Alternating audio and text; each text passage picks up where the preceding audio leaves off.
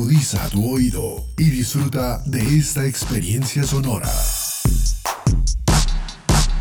Este es un podcast Unal Radio.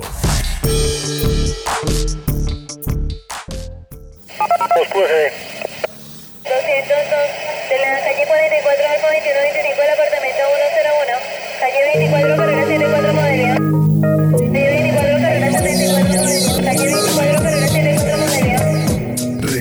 Relatos de gobierno urbano. Hay de varios precios, patrón, de 6, de 7, de 8. Hay de varios precios. Relatos de gobierno urbano. La ciudad contada por sus protagonistas. Maravilloso, ¿no? Esto es una bala y esto funciona a las maravillas y no tengo ninguna duda que va a mejorar la calidad de vida de todos los habitantes de Bogotá. Estas eran las palabras de Enrique Peñalosa, el alcalde de Bogotá hace dos décadas, cuando el 18 de diciembre del 2000 inauguró la primera ruta de Transmilenio en Bogotá la cual comenzó a operar con 14 buses entre las calles 80 y Sexta por la troncal de la Caracas. El hecho significó un cambio en la movilidad de la capital, pues hasta ese momento el transporte público y masivo era mediante buses, busetas y colectivos.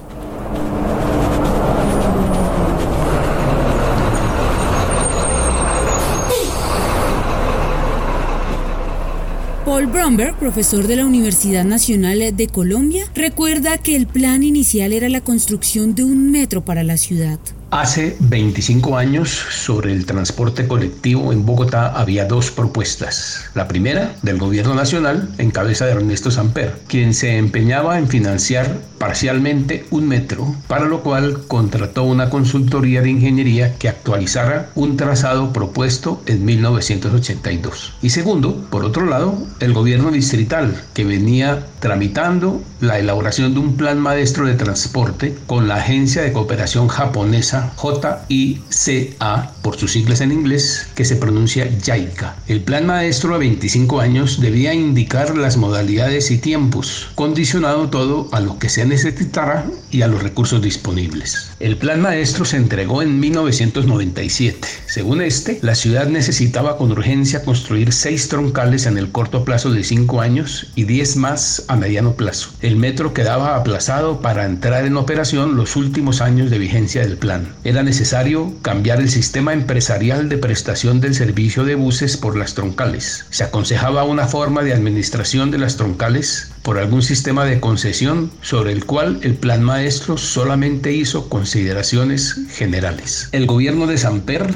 rechazó financiar la construcción de troncales, alegando erróneamente que ese no era transporte masivo de pasajeros. En 1998 el alcalde electo Peñalosa acogió la tesis del gobierno y acordó con el presidente Samper, que ya estaba de salida, construir una línea de metro con base en la ruta actualizada, que partía de Bosa hasta la Universidad Javeriana en la carrera séptima y luego bajaba por la calle 72 para llegar al río Bogotá en el noroccidente, todo subterráneo. En eso se concentró con entusiasmo durante los primeros meses, meses el gobierno de Peñalosa.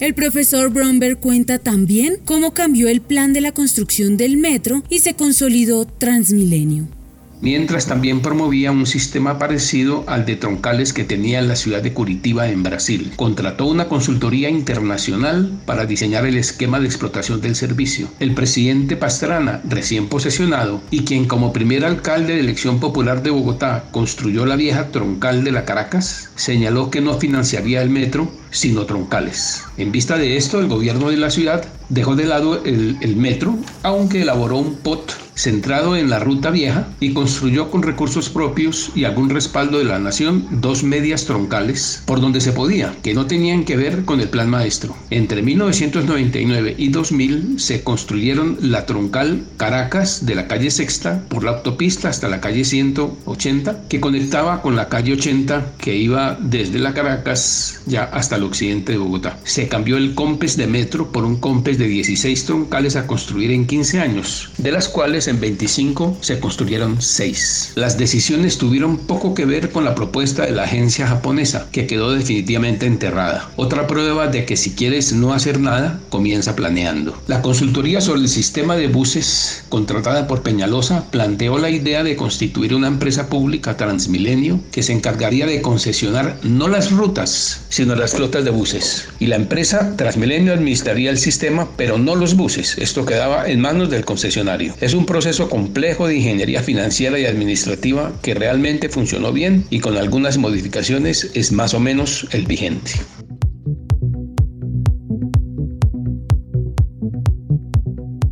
La discusión de fondo que se estaba dando en la década del 90 no solo era si se construía el metro o Transmilenio, el principal objetivo era la organización y formalización del transporte en Bogotá. Para Darío Hidalgo, experto en movilidad y primer subgerente de Transmilenio, los antecedentes se remontan a la construcción de la troncal de la Caracas. Por muchos años estaba buscando una manera de reorganizar y reformar el transporte público de la ciudad para ofrecer servicios de mayor calidad y reducir impactos sobre el medio ambiente, la accidentalidad, sobre la teoría de que si formalizábamos el transporte público íbamos a tener eh, mejores condiciones, pero necesitábamos algún instrumento y un catalizador para formalizar el transporte público. Y tiene un precedente clarísimo en la vieja Truncal Caracas que se construyó entre 1989 y 1991 como un intento de infraestructura de mejorar la operación del transporte a través de designar carriles exclusivos y construir unos espacios de parada con cierta organización, pero con la vieja mecánica de la guerra del centavo. Los buses seguían compitiendo por los pasajeros, los conductores de los buses seguían compitiendo por los pasajeros, ahora en esa infraestructura que permitía una mayor velocidad. En ese marco, pues llega la idea del alcalde electo en ese momento, Enrique Peñalosa, de reorganizar con troncales, pero cambiando el esquema de operación. Es un proyecto que tiene dos lados. El lado de la infraestructura, los nuevos buses, la gestión operacional y está el otro lado eh, empresarial de organizar la operación del transporte público a través de licitaciones, donde los operadores ahora son empresarios que son dueños de la flota, contratan a los conductores para eliminar ese elemento que teníamos de la guerra del centavo.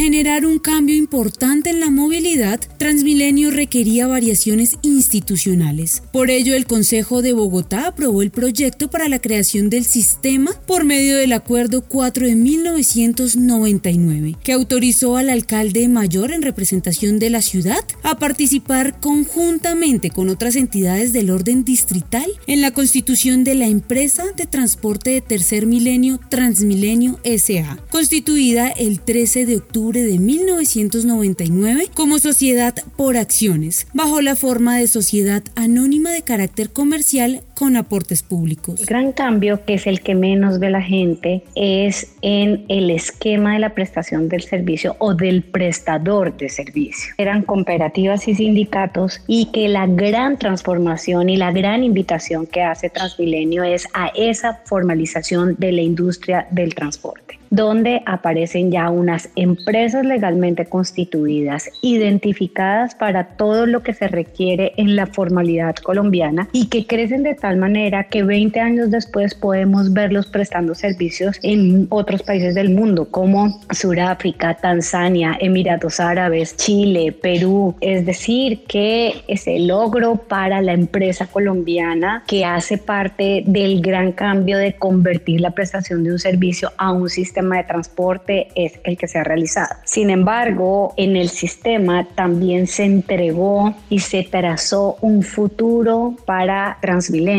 A través del COMPES 3093 del año 2000 se identificaron cuáles seguían y deberían ser las siguientes etapas para la consecución del sistema, de ese sistema. Sin embargo, muy desafortunadamente, solo hasta el 2007, es decir, hace 13 años que no se construye nada alrededor del sistema eso es parte de la identificación de algunos de los problemas que hoy tiene el sistema, sobre todo lo relacionado con copar capacidad. Tenemos ya el proyecto del metro súper necesario para una ciudad como Bogotá, pero nos faltan varios años para poderlos ver en operación.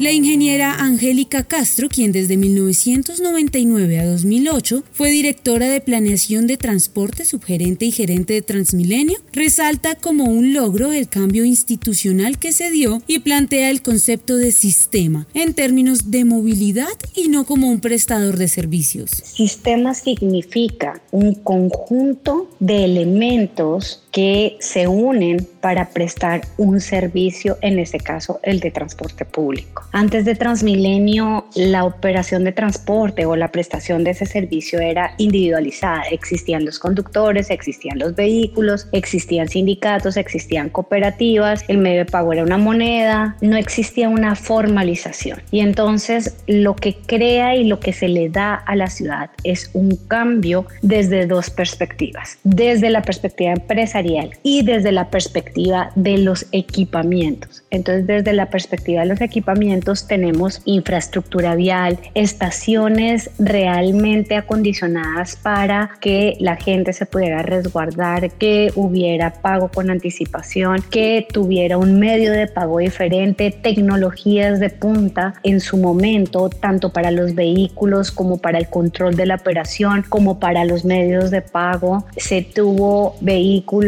Euro 3 fueron los primeros vehículos cuando antes de eso no teníamos vehículos que estuvieran o pudieran ser monitoreados desde el punto de vista del el control de las emisiones de gases efecto invernadero. Próximas paradas, calle 146 y Alcalá. El sistema se inspiró en buena parte en la red integrada de transporte de la ciudad de Curitiba en Brasil y se planteó e implementó de manera muy rápida, como lo destaca el ingeniero en transporte y vías William Camargo, exdirector del Instituto de Desarrollo Urbano de Bogotá. Calle 146. Bueno, en la práctica la implantación de cualquier tecnología nueva en términos de transporte para una ciudad implica cambios importantes, por un lado, en la forma como se proveen los estudios y diseños, en la arquitectura institucional y obviamente los retos en la implementación. Cuando Transmilenio se implementó prácticamente la ventana de oportunidad que tenían para materializar el proyecto era muy corta. Se inició con Caracas de Autopista Norte y prácticamente en una administración se tuvieron que hacer estudios y diseños e intervenciones el corredor de la Caracas fue el primero, digamos, en ejecución y alrededor de él se tuvieron que surtir los procesos de estudios y diseños muy rápido y adecuar la arquitectura institucional para gestionar la aprobación de estudios y diseños y simultáneamente en la etapa de operación todo el componente de planes de manejo de tránsito. En un proceso de aprendizaje en el que si bien la ciudad tenía ya una experiencia en desarrollo de proyectos importantes, hacía ya algunos años que no ejecutaba proyectos de infraestructura robustos como los que Transmilenio en su primera fase retó a la ciudad para su implementación. Más allá, digamos, de las bondades en términos de transporte que le generó a la ciudad, propició mejor una arquitectura institucional nueva y eso es, digamos, uno de los elementos que hay que reconocer del proyecto, que paulatinamente pues ha venido creciendo, a pesar de que en algunos corredores ya hay una exigencia por tecnologías de mayor capacidad. Eso evidencia pues obviamente la limitación que tiene esta tecnología, a pesar de que en su momento y para determinadas demandas es una alternativa costo eficiente en términos de la provisión de oferta de transporte. La inauguración de la primera troncal en el año 2000 fue parcial, pues la construcción de la primera fase realmente terminó dos años después. A inicios del 2001, el sistema Transmilenio comenzó a extenderse hacia el sur de la ciudad hasta la estación Olaya, luego hacia el norte hasta la estación Héroes. El 23 de junio de ese mismo año, la troncal de la avenida Caracas Sur llegaba hasta la estación Molinos. El 6 de agosto se inauguró la segunda cabecera del sistema, conocida como el Portal de Usme, y la ampliación de la troncal del norte hasta la estación de Toberín. Para 2002 se inaugura la tercera cabecera, que es el Portal del Norte, y el 16 de febrero de ese mismo año la cuarta, el Portal del Tunal. Además, se extendió el sistema a partir de la línea de la Caracas por la avenida Jiménez y llegó al centro histórico de la ciudad, con lo que finalizó la fase 1 y se dio inicio a la construcción de la fase 2. Así lo comenta Darío Hidalgo. De idea a puesta en marcha pasaron dos años y diez meses. No fue sino ese tiempo en que, en que el proyecto se conceptualizó, se contrataron las consultorías, se prepararon las, eh, las obras públicas, se contrataron las obras públicas, se contrató la gestión operacional del sistema, se adjudicó y luego se puso en marcha de manera muy parcial en diciembre del año 2000 y completa eh, durante el siguiente año, eh, ya en la siguiente administración que fue la administración de Antanas Mocus, que rápidamente inició la estructuración de la segunda fase y la contratación de la infraestructura y de los nuevos operadores para esa segunda fase.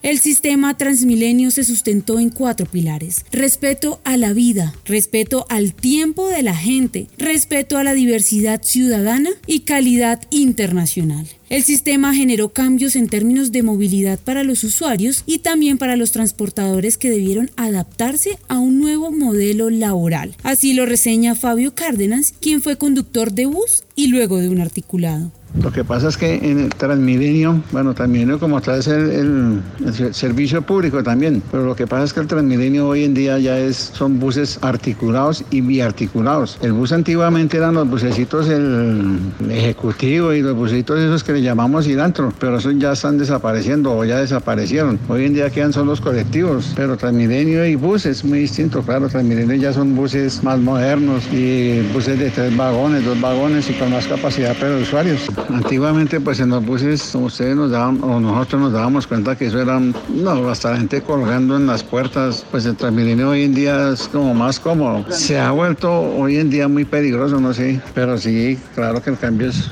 muy mucho, es mejor. En cambio laborales, los horarios, ¿no? Porque ya, ya son por turnos, ya es por turnos. No es como antiguamente que uno se sentaba a 3 de la mañana y dejaban las 12 de la noche en un solo bus. En cambio hoy en día ya son por turnos, o turnos partidos, o tabla partida que llaman ahí en Transmilenio. O sea, usted entra a las 5 de la mañana, sale a las 9 de la mañana, vuelve a las 4 de la tarde para salir a las 10, 11 de la noche. Seis universidades.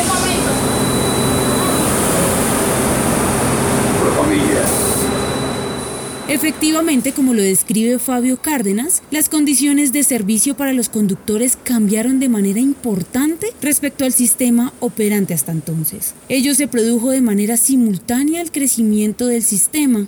En 2003 comienza el servicio por la troncal integrada de la calle 13 y la Avenida de las Américas. Y en 2005 la línea sobre la Avenida NQS en la unión con la autopista norte. La troncal de la avenida Suba fue puesta en servicio el 29 de abril de 2006 después de habilitar el intercambiador Suba NQS Calle 80. La fase 3 se denominó Zona Oriental de la troncal de la avenida El Dorado y se inauguró en 2012 con la troncal Calle 26 y la puesta en funcionamiento del portal El Dorado y la estación Gobernación en su primera etapa.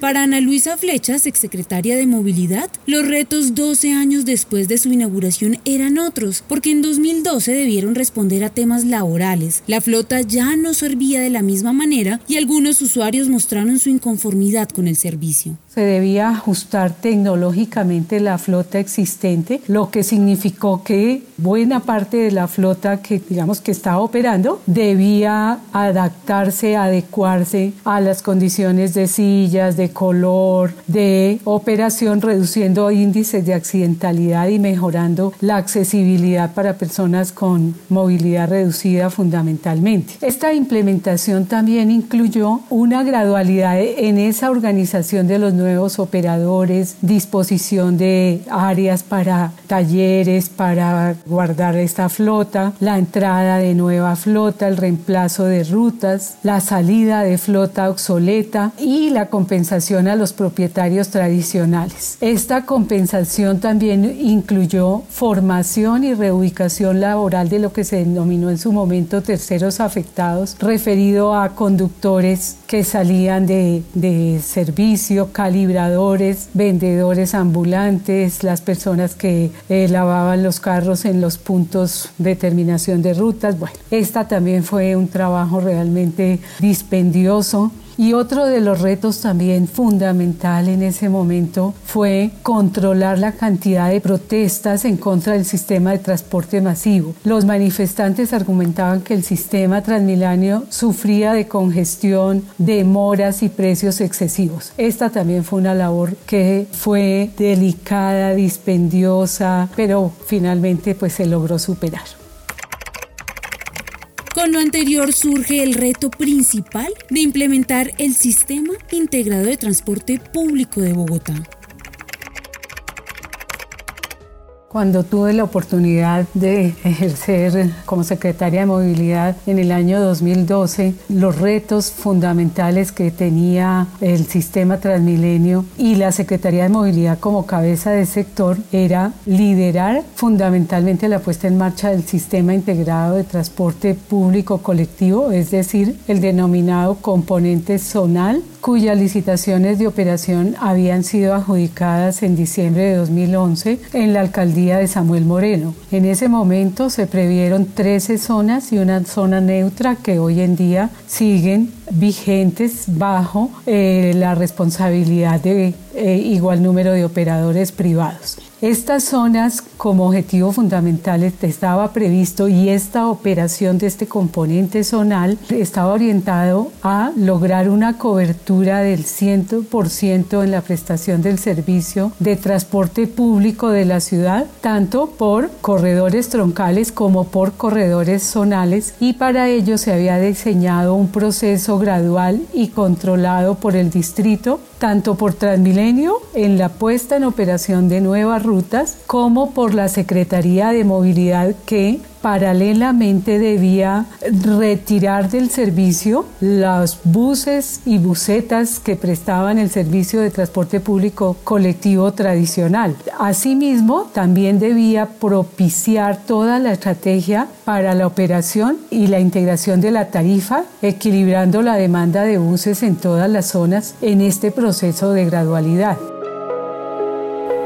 La ciudadanía suele relacionar al SITP con los buses azules que prestan el servicio urbano en la capital. Sin embargo, el Sistema Integrado de Transporte Público comprende las acciones para la articulación, vinculación y operación integrada de los diferentes modos de transporte público. Las instituciones o entidades creadas para la planeación, la organización, el control del tráfico y el transporte público, la infraestructura requerida para la accesibilidad, circulación y el recaudo del sistema. Para entender exactamente a qué nos referimos con SITP y cómo se implementa en la capital, hablamos con Javier Hernández, exsecretario de Tránsito y Transporte de Bogotá, exgerente y responsable del equipo estructurador del SITP.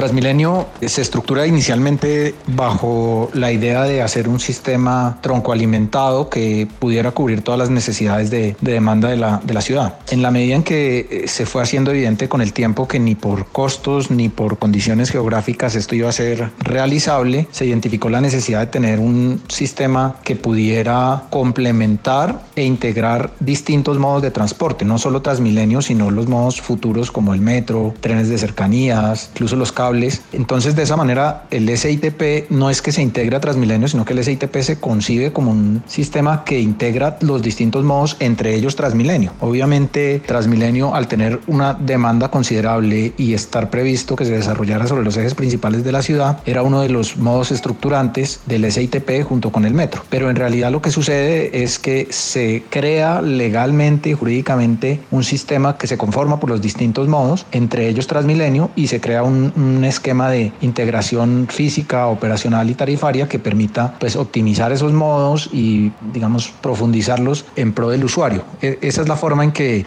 eh, se pensó y se estructuró el sistema y pues en la cual se está ejecutando, aclarando que aún hoy no tenemos el sistema integrado de transporte público completo en la ciudad porque todavía hay una demanda que se atiende por la vía del, del transporte público colectivo denominado ahora SITP provisional.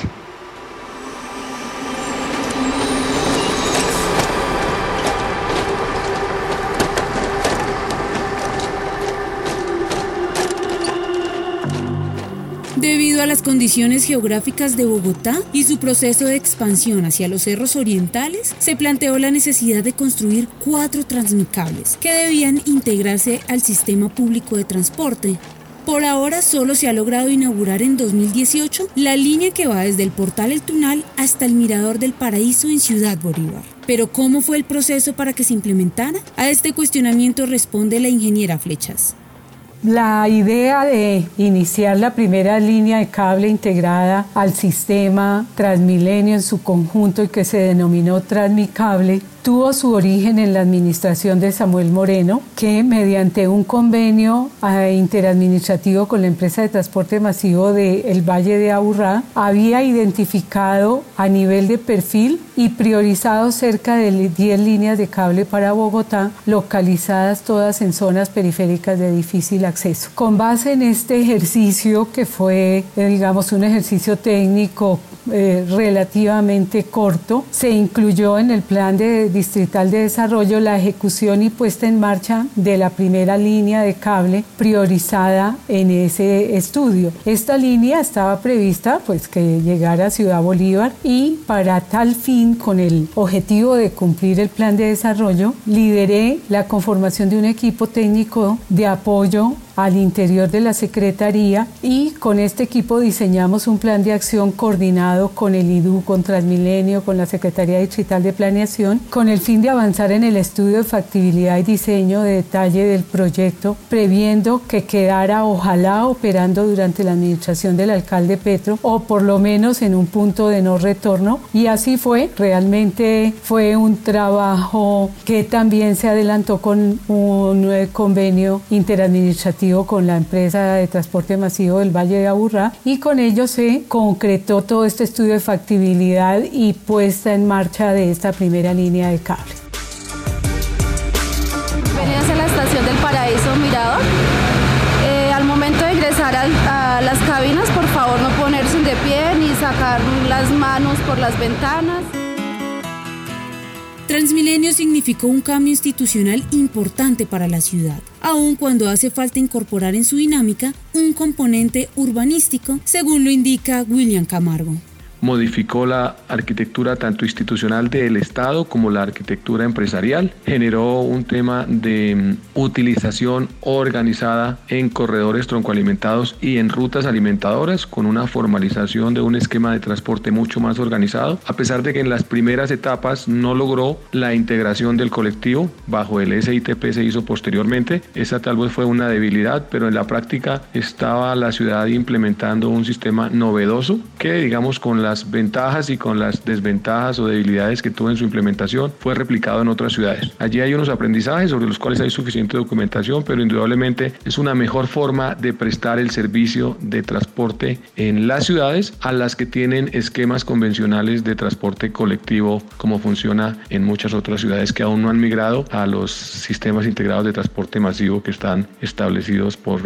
reglamentación. Posteriormente eso dio lugar a un esquema nuevo que son los sistemas estratégicos y paulatinamente hay unos aprendizajes allí. A pesar de dichas lecciones, pues también hay algunas cosas bastantes por mejorar en términos de, de, gestión urbana, porque como proyecto de transporte ha sido exitoso, pero en términos de la gestión urbana me refiero a la intervención de bordes y a la posibilidad, digamos, de desarrollar lo que nos propusieron en la formulación inicial, que eran proyectos urbanos integrales. Todavía al sistema le está haciendo falta fortalecer ese componente. A pesar de que en los últimos años se ha avanzado en eso, todavía sigue siendo Transmilenio una entidad operada principalmente por ingenieros, hay muy pocos arquitectos y el componente urbano que debe acompañar una intervención en transporte todavía está en deuda.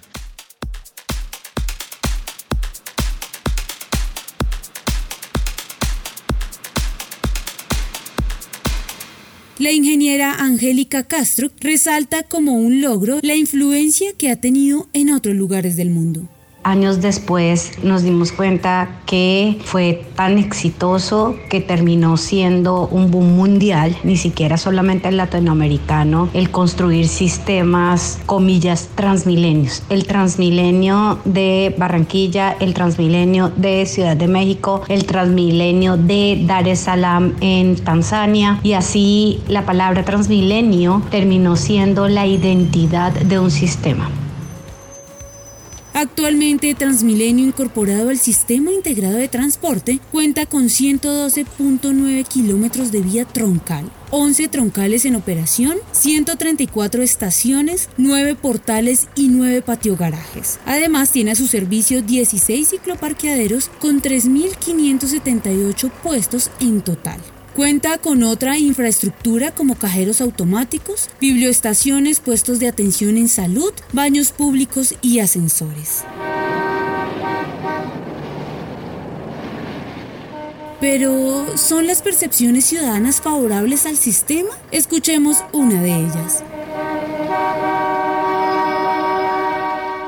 Pues realmente las diferencias que uno percibe con el sistema Transmilenio no son tan positivas. Sí hay diferencias, claro que sí. Uno pensaría que una construcción tan costosa para la ciudadanía debería redundar en beneficios para la misma. Y yo lo que veo es que toda esta inversión ha redundado es en el beneficio de una empresa privada. Si nosotros miramos la calidad del servicio que prestaban las personas que tenían sus buses anteriormente versus el servicio que tenemos actualmente, pues básicamente es muy parecido. Anteriormente uno se subía a los buses embutido y actualmente pasa lo mismo. La calidad del servicio frente a la experiencia del usuario sigue siendo muy parecida. De pronto mejoraron el tiempo de desplazamiento en las troncales, más no hacia los barrios porque uno cuando necesita desplazarse de un lugar a otro, las esperas de, de los buses alimentadores y las esperas en las estaciones hacen que uno pierda el mismo tiempo que perdía anteriormente para transportarse, entonces no hay una diferencia significativa. En cambio, sí se afectó la economía de muchos hogares en, en, Bogotá. Muchas familias tenían uno, dos, tres buses y ese era el sustento de la familia. Ahora eso ya no es así. Muchos de estas personas que tenían sus buses tuvieron que pasar a emplearse en Transmilenio y están muy precarizados. Eh, no más uno llega a las estaciones de servicio y el solo hecho de que estas personas no tengan ni un baño para entrar, que es una empresa que no piensa realmente en el ser humano, solo le importa la plata. Que de pronto uno dice, sí, mejoró la limpieza de los buses. Los buses anteriormente uno no los sentía limpios y era muy incómodo. Uno entraba a esos buses y a veces olían feo, uno encontraba comida por todo lado. Bueno, eso digamos que sí, tal vez mejoró. Y sin embargo, hay ocasiones en donde uno sube a un bus de Transmilenio igual lo encuentra bastante sucio. En cuanto a la seguridad, la percepción que tengo es que es básicamente lo mismo. Tan inseguro antes como ahora. No hay realmente un mecanismo que garantice que uno se pueda subir a un bus sin tener el temor de que lo vayan a, a robar. Así que ahí no hay una diferencia, no hay un, un trabajo significativo. En cuanto a los, por ejemplo, los vendedores ambulantes, pasa lo mismo. Antes uno iba por cualquier ruta y se subían muchos vendedores ambulantes o se suben muchos vendedores ambulantes porque sigue sucediendo. Y con el Transmilenio pasa exactamente igual. Entonces, a nivel general, la percepción que tengo como ciudadana, como habitante de Bogotá, es que el ejercicio sirvió para enriquecer o para generar un monopolio frente al tema del transporte público y no para mejorar el servicio para la ciudadanía.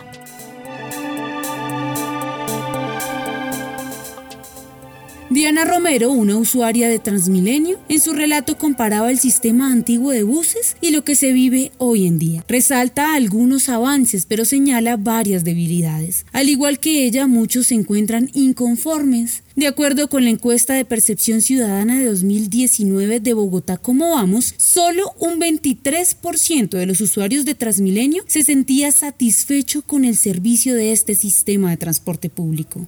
Transmilenio fue, en mi opinión, el mayor error técnico en la historia de la ciudad que surge de una debilidad institucional. Quizás este es el único país del planeta Tierra en donde un grupo de políticos son capaces de tomar una decisión abiertamente antitécnica como fue la de reemplazar lo que en ese momento era el sistema integrado de transporte masivo, que era pues un sistema intermodal, producto de unos estudios bastante serios de de la agencia de cooperación japonesa JICA, producto de un conocimiento acumulado durante un buen tiempo y que se tiró a la borda por una decisión política de Enrique Peñalosa y de Andrés Pastrana en su momento. Una decisión política que buscaba dentro de un marco abiertamente neoliberal entregarle un sector estratégico como es el transporte a unos privados para que se beneficiaran de eso. Por supuesto, para que los privados se beneficien, pasa pasando por encima de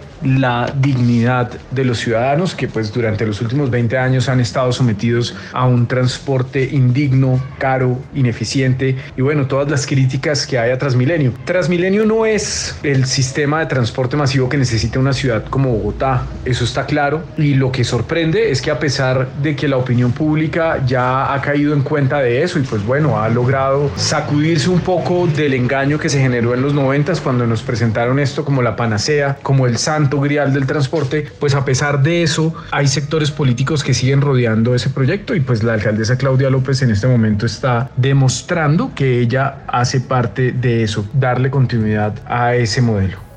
Otro de los problemas es la politización del sistema, tal y como lo señala el concejal Carlos Carrillo, quien también referencia otras debilidades. La primera gran debilidad de Transmilenio es su capacidad. A finales de los 90 se hizo el cambiazo del COMPES 2999 por el COMPES 3093. Nos presentaron unos escenarios en los que se veía una ciudad llena de corredores de transporte masivo, comparado con un solo corredor que era el metro y se decía con el dinero de esa línea de metro vamos a construir todo este sistema de transporte masivo que no solamente lo va a reemplazar, sino que va a llegar a toda la ciudad. Nunca se habló ahí de cuál era la capacidad que tenía cada uno de esos corredores. En cambio, nos dijeron que estos sistemas de buses, de buses articulados con carriles exclusivos y con zonas pagas en las, en las estaciones, iban a poder hacer lo mismo por una fracción del costo. Eso es mentira. Empieza a darse la necesidad de hacer troncales paralelas en un mismo corredor. La Caracas tuvo que empezar a cargar desde el comienzo una cantidad de pasajeros que simplemente no puede atender y la calidad del servicio baja dramáticamente. El problema es que aunque la calidad del servicio baje, las utilidades de los operadores privados aumentan y aumentan y aumentan. Entonces, una de las debilidades es por supuesto su capacidad, pero hay otras adicionales que a mí me parecen muy graves como los impactos negativos en términos urbanos que tienen esas troncales de buses segregados. Tiene genera rupturas en el tejido urbano, genera ruido, genera inseguridad, genera contaminación ambiental, sin duda lo que, lo que hemos vivido los bogotanos durante los últimos 20 años de tener buses diésel por todas las calles de Bogotá, desde ese momento ya se habló de tener tecnologías más limpias, pero finalmente se privilegiaron a los buses Volvo fabricados en la ciudad de Curitiba. Creo que tiene otras muchas debilidades, como por ejemplo su modelo de operación. Es un modelo de operación que es leonino, en el que el Estado siempre va a perder y creo yo que no debería dársele continuidad en la ciudad.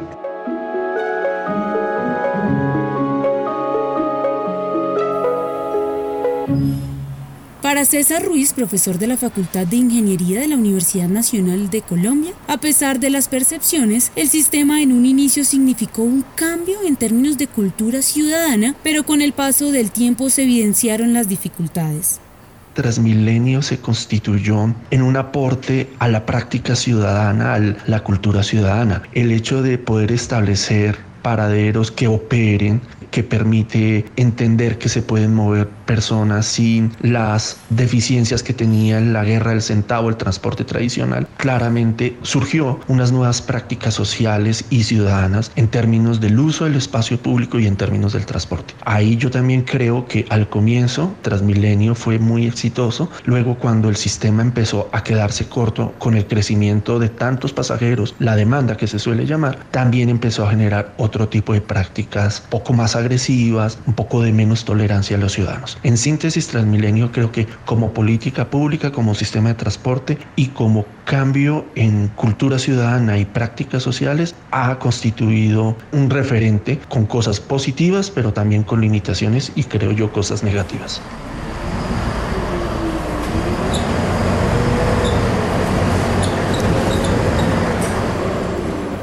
20 años después, ¿cuál es el balance que podemos hacer del sistema? Responde el profesor Ruiz.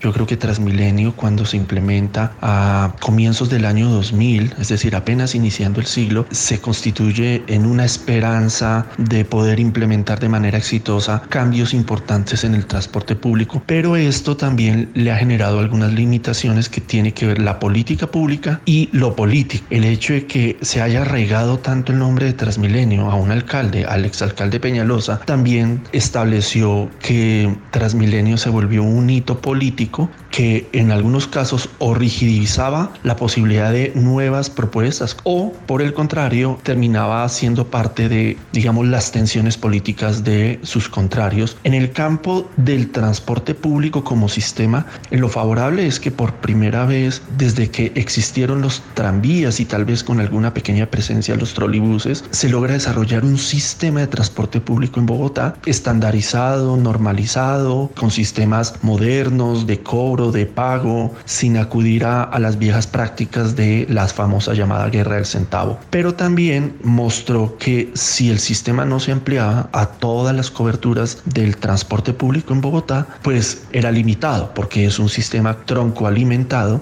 pues no tienen la capacidad de cubrir lo que cubren otro tipo de buses. Allí, entonces, como sistema se evoluciona desde Transmilenio al sistema integrado de transporte público. Hoy Transmilenio es una marca y una empresa que gestiona y opera un sistema integrado de transporte público, el cual cuando se intenta ampliar más allá del sistema Transmilenio, tronco alimentado, a un sistema para toda la ciudad, claramente pues empiezan a encontrar limitaciones. Hoy en día la discusión en temas de movilidad y de Transmilenio no se puede pensar al margen del debate metropolitano. Un primer indicio se dio en 2013 cuando se inauguró el sistema con troncales hasta Suacha, pero ahora debe responder no solo con infraestructura, sino también con integrarse con los otros sistemas de las regiones cercanas, como lo resalta el ingeniero Ruiz.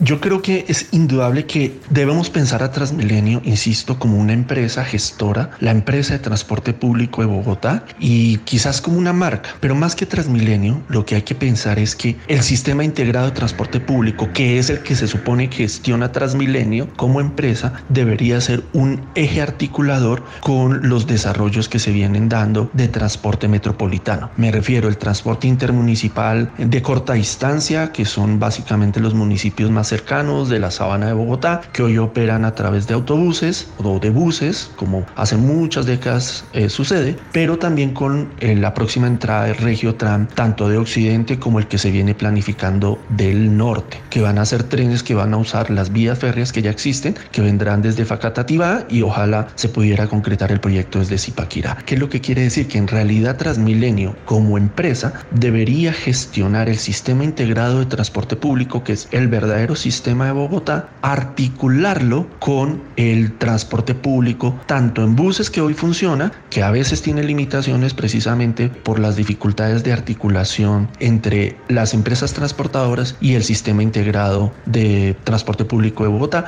pero fundamentalmente debería articularse con la empresa férrea regional, que es la empresa que está encargada de gestionar y sacar adelante los proyectos de los trenes. En mi opinión, deberíamos pensar en tener una empresa férrea regional que sea capaz de integrar el sistema integrado de transporte público en Bogotá con el transporte intermunicipal en buses y de trenes. Es decir, para mí el principal reto de Transmilenio no es los buses rojos porque eso es un componente nomás, sino es la empresa Transmilenio poderse articular con la empresa férrea regional y poder constituir y construir un transporte público metropolitano en sus distintas multimodalidades.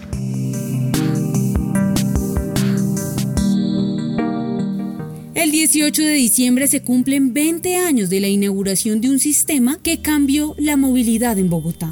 20 años de aciertos y desaciertos que han permitido reorientar la política de transporte hacia un nuevo modelo que ahora hace evidente la necesidad de integrar al conjunto de troncales la primera y siguientes líneas del metro y otros medios de movilidad sostenible en medio de una realidad metropolitana que demanda decisión y creatividad.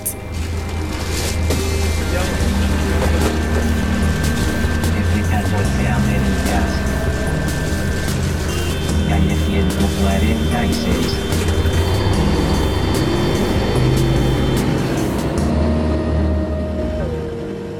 Este podcast contó con la dirección de Diego Isaías Peña Porras, profesor de la Universidad Nacional de Colombia, la producción periodística de Claudia Sánchez y Milton Medina, la locución de Paola Medellín y la producción sonora de Edgar Huasca.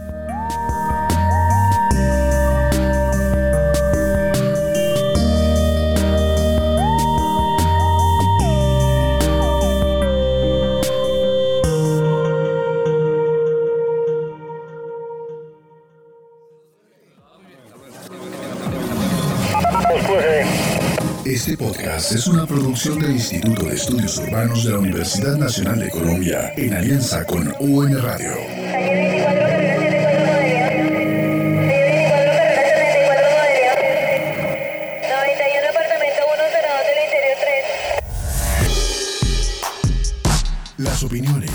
Expresadas son de entera responsabilidad de sus autores y solo comprometen a los realizadores de este podcast. No representan necesariamente el pensamiento de la UN Radio ni la posición oficial de la universidad.